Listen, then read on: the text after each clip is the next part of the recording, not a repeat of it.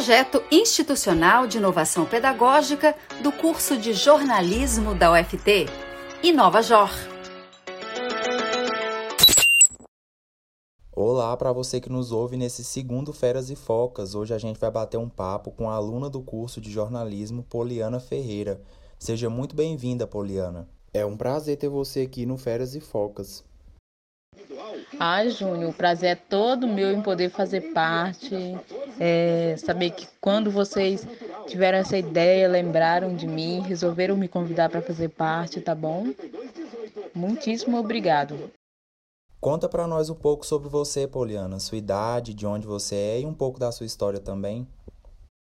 Então, eu sou Poliana Ferreira de Souza, tenho 19 anos, é...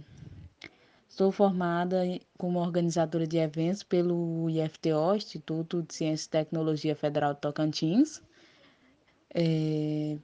e agora estou no terceiro período de jornalismo, né?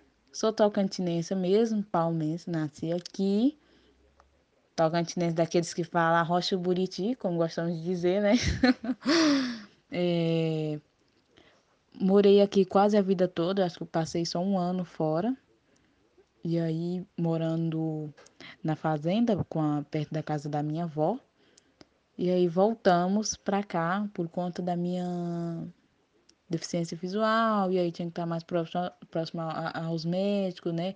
Porque fica, ficava muito caro ficar vindo para cá todo mês, uma vez por mês, é, se tornava muito caro. E aí acabamos vindo morar aqui em 2009 e estamos aqui até hoje. Foi aqui que eu cresci como é, a minha vida pessoal, na minha vida profissional também.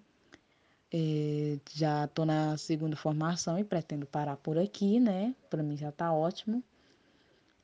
É, ah, e essa sou eu. Quando foi que você entrou na UFT? Você sempre quis fazer jornalismo? Eu entrei no ano de 2020, né? Foi em março de 2020. Antes disso, igual eu falei no áudio anterior, fazia eventos, né? Fiz eventos no IFTO. E aí foi lá no curso de eventos que eu descobri que eu tinha vocação pela comunicação, que eu levava jeito para coisa, sabe? Nos eventos eu sempre queria estar tá lá comandando no sentido de vamos lá é, no palco agora, vamos apresentar, eu que chamava todo mundo. Eu sempre fazia questão de de estar tá comandando o público, sabe? É, fui recepcionista, até mesmo nas nossas apresentações de, de trabalho na sala de aula, foi lá que eu aprendi a me soltar mais um pouco, a falar, até porque eu gostava, claro, mas eu, na hora eu, me, eu, eu travava, sabe, na hora de falar. Então foi apresentando os trabalhos que eu fui me soltando, fui falando mais, falando é, mais alto, assim, com um tom de voz, é, uma altura bacana para público. E aí, no início, eu eu falava muito baixo, todo mundo questionava isso. Ah, você fala muito baixo, você fala bem, mas fala muito baixo. Então, assim, eu fui aprendendo a falar de uma altura para sala de aula, para auditório. E aos poucos eu fui me soltando. Foi lá que eu descobri que eu queria fazer comunicação. Eu gostava desse negócio de, de microfone, plateia, essas coisas é, quando eu falo que eu fui recepcionista, a recepcionista dos eventos, sabe? Eu sempre queria ficar nessa função porque todo mundo passava por mim. Então eu achava o máximo falar com todo mundo. Ah, seja bem-vinda ao nosso evento, não sei o quê. Nossa, você acha? Eu me achava. Eu achava muito legal isso, esse negócio de falar, sabe?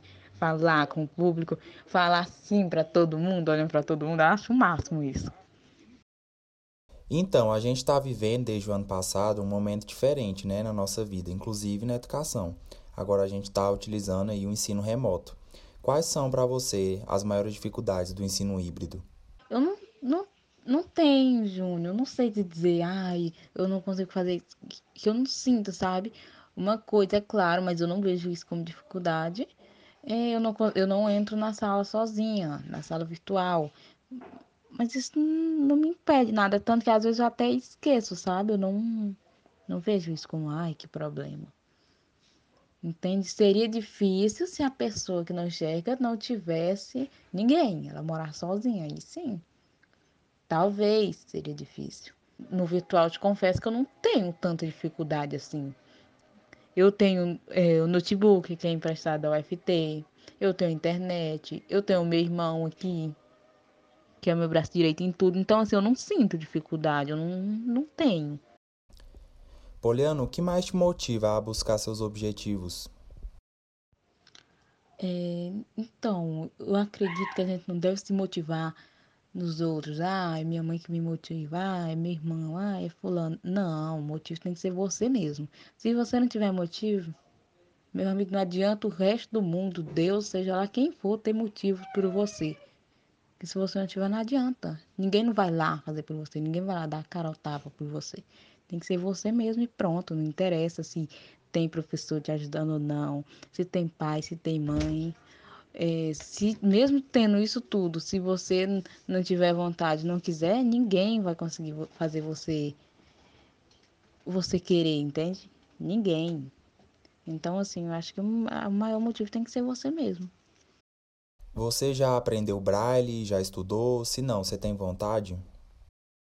É, o braille não faz muito parte assim da minha rotina, não insiro ele nas minhas coisas assim, não, viu? Quase não uso. Porque o braille é uma coisa lenta, exige paciência, atenção, atenção em dobro mesmo, em dobro, em dobro das outras coisas do que o NVDA, que é o, que é o programa de computador, né, que fala, do que o, o o talkback, que é esse aqui que eu estou usando do celular. O braille é mais para questão de lugares que não pode ter barulho, ou para questão que não dá para usar é, algo digital, o celular, o computador. Mas eu faço sim o curso de braille, eu faço. Eu estava fazendo, fazendo, né, presencial, claro. Não tem como fazer o braille se não for presencial. É, era uma vez na semana. E aí eu ia lá, tinha aula com uma professora que também é cega. E aí eu, eu treinava o braille quanto na máquina de braille, que é uma máquina super barulhenta, e quanto na reglete. A reglete é uma. Vamos ser assim, tipo um caderno quadrado, no formato de um caderno. Aí eh, prensava a folha lá e começava a escrever com, a, com uma pulsão, um negócio que fura de um lado e as letras vai sair do outro lado, né, do papel. Mas o braille é muito bom assim para as questões pessoais, pessoais é muito bom para ler um livro que você quer ler sozinho, caixas de remédio, para apesar que os braille que vem nas caixas de remédio, caixa de perfume, eles são muito fracos assim, não são tão fortes. Deveria ser, mas não são. Ao ponto da pessoa cega perceber que letra é aquela, entende? Eu quase não leio, porque eles são muito frágilzinhos, assim, não dá pra gente ter noção de qual é o ponto. Mas vem, mesmo assim vem nas caixas de, de produtos. É... Então o braille é bem pouco. Tipo assim, se eu tivesse colocado de, de 0 a 100, ele é o que? Menos de 5%, sabe? Então o que o que a gente usa mesmo é os aplicativos, entende? Eles sim, vai para qualquer lugar com a gente. Agora o braille não, não dá, sabe? E é aquele negócio também, você sabe escrever em braille, sabe ler. Você chega nos lugares com suas coisas escritas em braille, a maioria das pessoas não sabe, né? Principalmente os, os que enxergam, não sabe aí. E agora vamos falar um pouco sobre o seu canal Poli Entrevista. Eu sei que é um projeto novo, mas e aí, você está gostando? Quais são suas expectativas para o futuro desse canal? Ah, então, o meu canal eu estou iniciando agora, né? Tem duas entrevistas lá, publicada, que é com o YouTube Rodrigues Play, que é lá de Novo Acordo, mas é, ele está morando no continente europeu já faz um bom tempo. E o outro é com o jornalista é, o André Araújo. ele é roteirista de cinema, ele é jornalista lá da Rádio Jovem Palmas. E esse canal é para entrevistar pessoas que têm algo interessante para passar.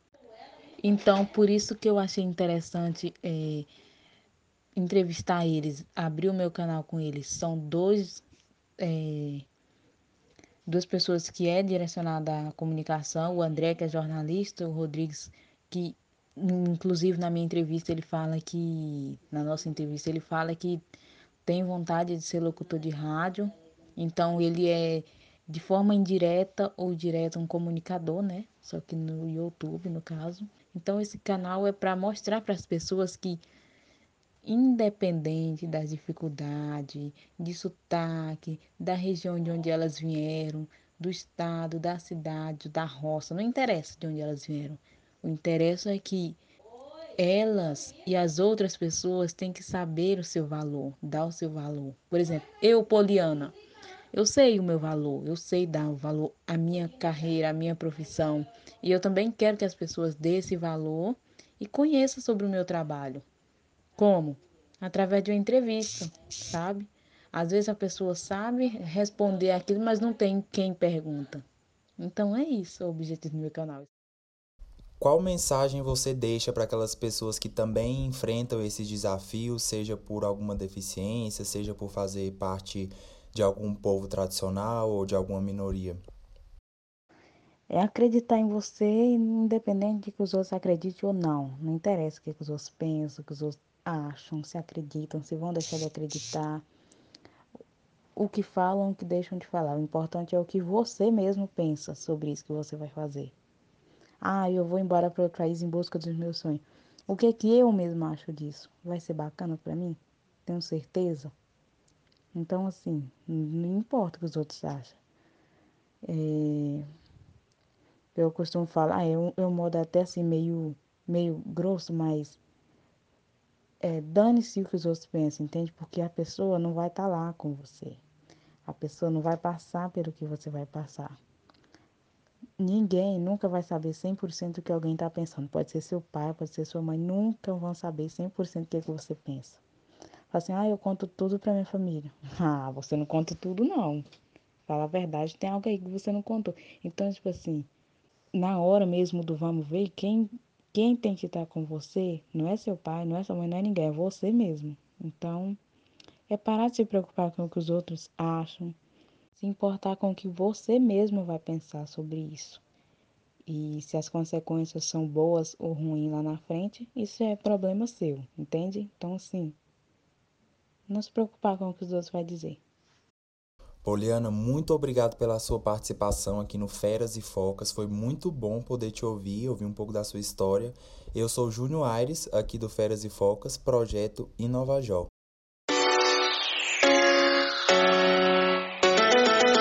Este é mais um produto Inovajor. Fique por dentro do que está rolando pelas nossas redes sociais. inovajor.uft